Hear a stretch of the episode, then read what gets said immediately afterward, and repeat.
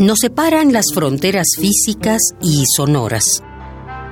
Distancias, historias, costumbres e ideas se pierden en una infinidad de traducciones.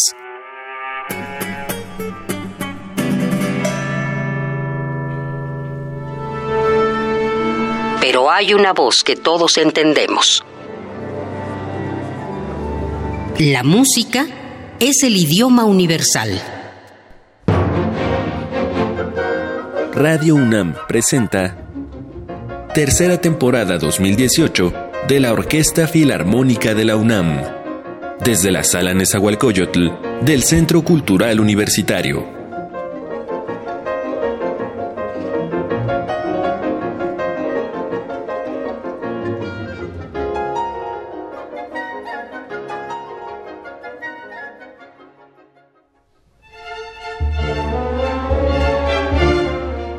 Arte. ¿Cuántos crímenes del pensamiento no se cometen en su nombre? La vida no es lo bastante corta como para evitar que un artista o un entusiasta del arte pueda contradecir sus propias ideas. Son profesiones mutables, con definiciones tan alejadas que llegan a encontrarse más veces de las que quisiéramos. Tiene una definición, eso es indudable, pero llevamos 25 siglos buscándola.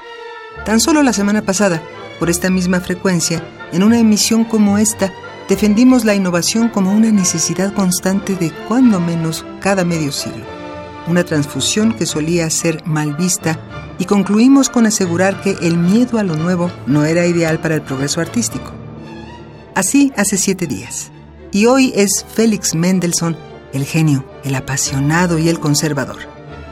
Ejemplo del artista decimonónico, miembro de una respetada familia judía, adepto del dibujo, la acuarela y la pintura al óleo, promotor de la música de Bach, si hubiera sacado la pluma de su correspondencia, se piensa que incluso pudo ser un gran escritor, tan moderado en su obra como en su vida, al grado de que, contrario a otros contemporáneos románticos, no se le ha conocido romance alguno que pusiera en riesgo su matrimonio con Cécile Jean Reno, salvo esa adoración artística que sentía por el ruiseñor sueco, la soprano Jenny Lind. Y aún así la supuesta ambigüedad de esa relación parece responder más a la necesidad de escándalo que a la realidad. Defender la innovación no parece estar directamente peleado con defender lo establecido o regresar a las raíces. Pero a algún sinsabor nos queda de contradicción. O creas algo nuevo o rescatas lo viejo. En algunos contextos, como le ocurrió a Mendelssohn, Parece que lo más innovador es regresar sobre los pasos de la historia, pero no podemos resolver en una emisión radiofónica un debate de cientos de años. Lo que podemos hacer es acomodarnos en donde quiera que tengamos la compañía de nuestra radio y prepararnos para disfrutar del programa 2 de la tercera temporada 2018 de la Orquesta Filarmónica de la UNAM, el cual está dedicado enteramente a la figura de Félix Mendelssohn. En la costa oeste de Escocia, rodeadas por un brazo de agua proveniente del Atlántico, se encuentra el archipiélago británico conocido como las Islas Hébridas, formadas por las rocas más antiguas de toda Gran Bretaña. Sus formas agrestes y escarpadas llamaron la atención del joven Mendelssohn, quien visitó Inglaterra para festejar su cumpleaños número 20. Fue en este viaje en el que también visitó la tierra que le hizo componer su Sinfonía Escocesa conoció la isla que los vikingos llamaron Staffa, que se traduce como isla de columnas por la gran cantidad de estructuras de piedra basáltica que existen en ella. Pero lo que atrapó la atención del compositor fue la gruta Fingal, una cueva que en estos días tenía 11 metros de altura y 60 de profundidad. La impresión de este viaje natural lo impulsó a componer una pieza que de inmediato envió a su hermana, la también compositora Fanny Mendelssohn, y que a continuación escucharemos interpretada por la Orquesta Filarmónica de la UNAM. La obertura Las Hébridas, opus 26.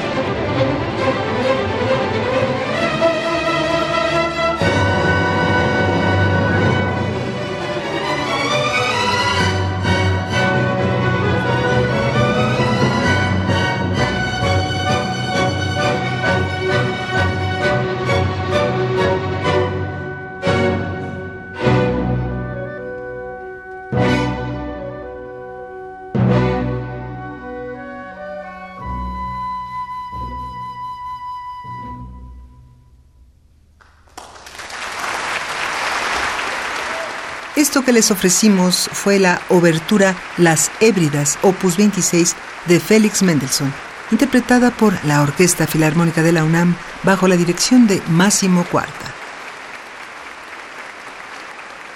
Joseph Joachim tenía tal maestría para interpretar el violín que en su época más de una de las grandes mentes de la composición musical le dedicaron conciertos enteros con la esperanza de que reprodujera sus notas con el virtuosismo que solo él tenía para el instrumento. Así pudo estrenar obras de Robert Schumann, Antonin Dvorak, Max Bruch y sus dos grandes amigos, Johannes Brahms y Felix Mendelssohn.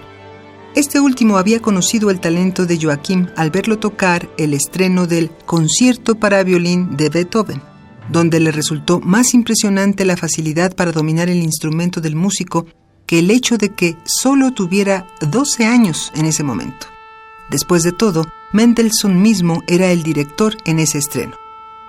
A continuación, en el papel de Joseph Joachim, escucharemos a Máximo Cuarta en el violín, quien también dirige a la Orquesta Filarmónica de la UNAM en la interpretación del Concierto para violín y orquesta en mi menor, opus 64 de Félix Mendelssohn.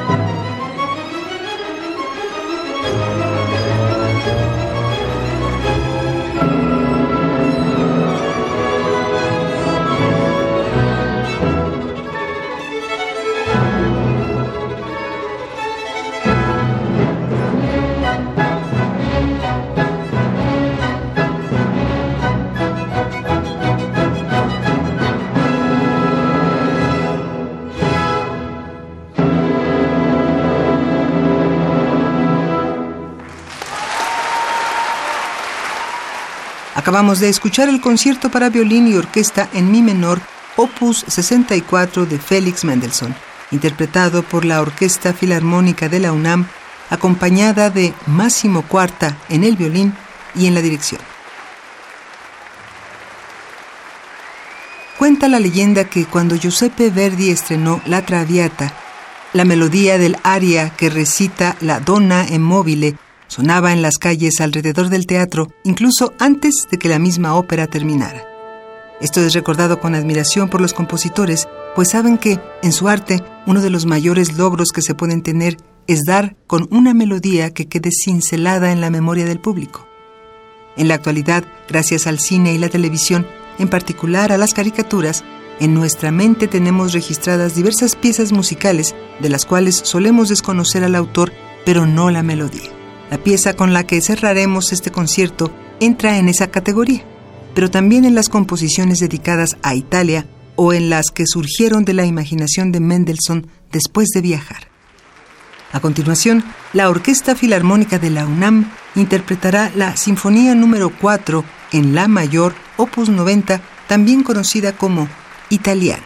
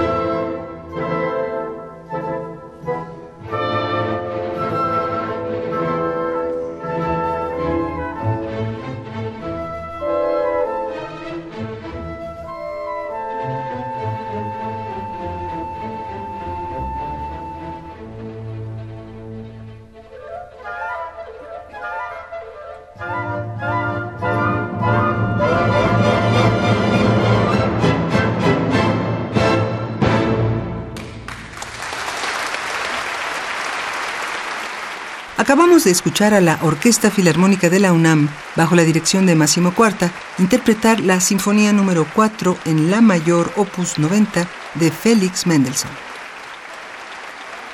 Parece que la única máxima del arte es la que más desasosiego nos puede causar como creadores y espectadores. Solo la historia puede hacerle justicia. El antisemitismo y el desprestigio al conservadurismo de Mendelssohn lo mantuvieron a la sombra por algunas décadas después de su muerte. El resurgir de su obra fue un bien necesario y obligado por el destino, pues se trataba de un genio creativo que no podía sucumbir ante una idea tan absurda como la intolerancia. En la actualidad tratamos de darle nombre a nuestro arte y nuestra apreciación, pero la perspectiva solo llega con la distancia y solo los años revelarán el verdadero resultado de lo que hicimos. En nosotros queda la responsabilidad de crear exigiendo lo mejor de nuestros talentos. Agradecemos que nos hayas acompañado a lo largo de este concierto y esperamos volver a tener tus oídos atentos a la próxima emisión de otro programa más de la tercera temporada 2018 de la Orquesta Filarmónica de la UNAM. Estuvimos con ustedes en los controles técnicos Edgar López, la pluma de Mario Conde, la producción de Marco Lubián y la voz de Tessa Uribe. Que tengas una excelente semana. Nos separan las fronteras físicas y sonoras. Distancias, historias, costumbres e ideas se pierden en una infinidad de traducciones.